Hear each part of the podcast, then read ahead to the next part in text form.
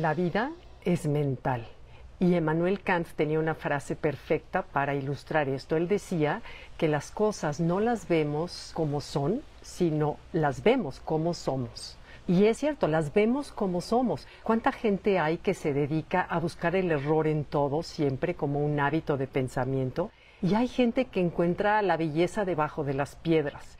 Esto me recuerda el ejemplo de una amiga que tenía yo de chica, que platicaba que cuando se fue al campamento, ella y su hermana, las dos se fueron a un campamento, y que le escribía y le decía, mi amiga, mamá, no sabes lo divino que está el campamento, no sabes, ya tengo mil amigas, tengo mil actividades, lo malo es que tengo que escoger porque quiero todas, la comida está rica, la almohada está deliciosa, mi guía es lo máximo, dice, los extraño mucho, pero no quiero que se acabe. Mientras la otra hija le escribía, mamá, por favor, ven por mí, esto está horrible, no tengo amigas, está lleno de moscos, el lago está helado, la comida está espantosa, mi guía no me pela, todas las noches lloro, por favor, vengan por mí. Es que la mamá comparaba las dos cartas y decía, ¿estarán en el mismo campamento? Una parece que estaba en Disneylandia y la otra en Siberia. Y esos son dos mapas del mismo territorio.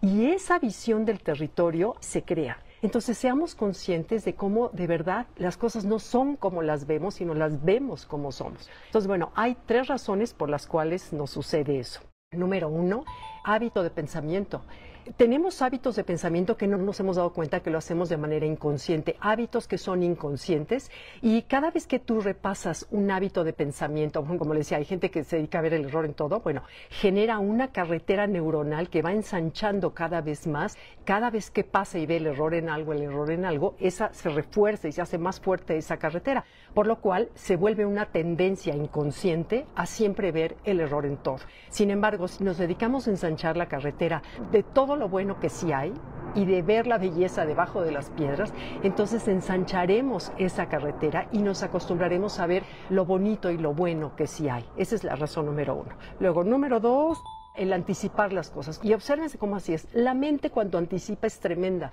Si anticipas, por ejemplo, cuando te metes a una tina con hielos, no sé si ya lo han hecho.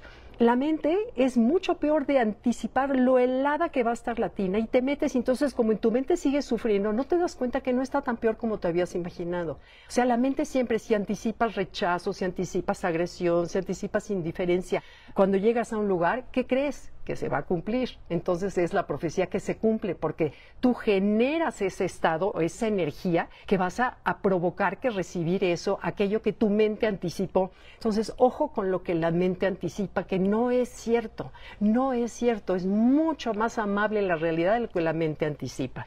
Y número tres, la visión de la vida es muy contagiosa. Yo tenía una amiga de chica, Marce, que bueno, de veras creo que ella me contagió la manera de ver positivo todo y se lo agradezco porque yo no era tan positiva y gracias a la amistad con Marce desde secundaria, prepa, etcétera, de veras me ayudó a generar esas carreteras neuronales de cómo se ve lo positivo. Pero la importancia ahí de los amigos que tenemos, de con quién frecuentamos, si frecuentamos personas que son pesimistas, terminamos por ser pesimistas y de ahí la importancia de lo que enseñamos los papás a los hijos. Si los hijos ven en los papás una visión negativa de la vida en donde solamente se habla de lo negativo, esa es la visión que estamos reforzando en ellos y eso se queda grabado a la larga y para toda la vida.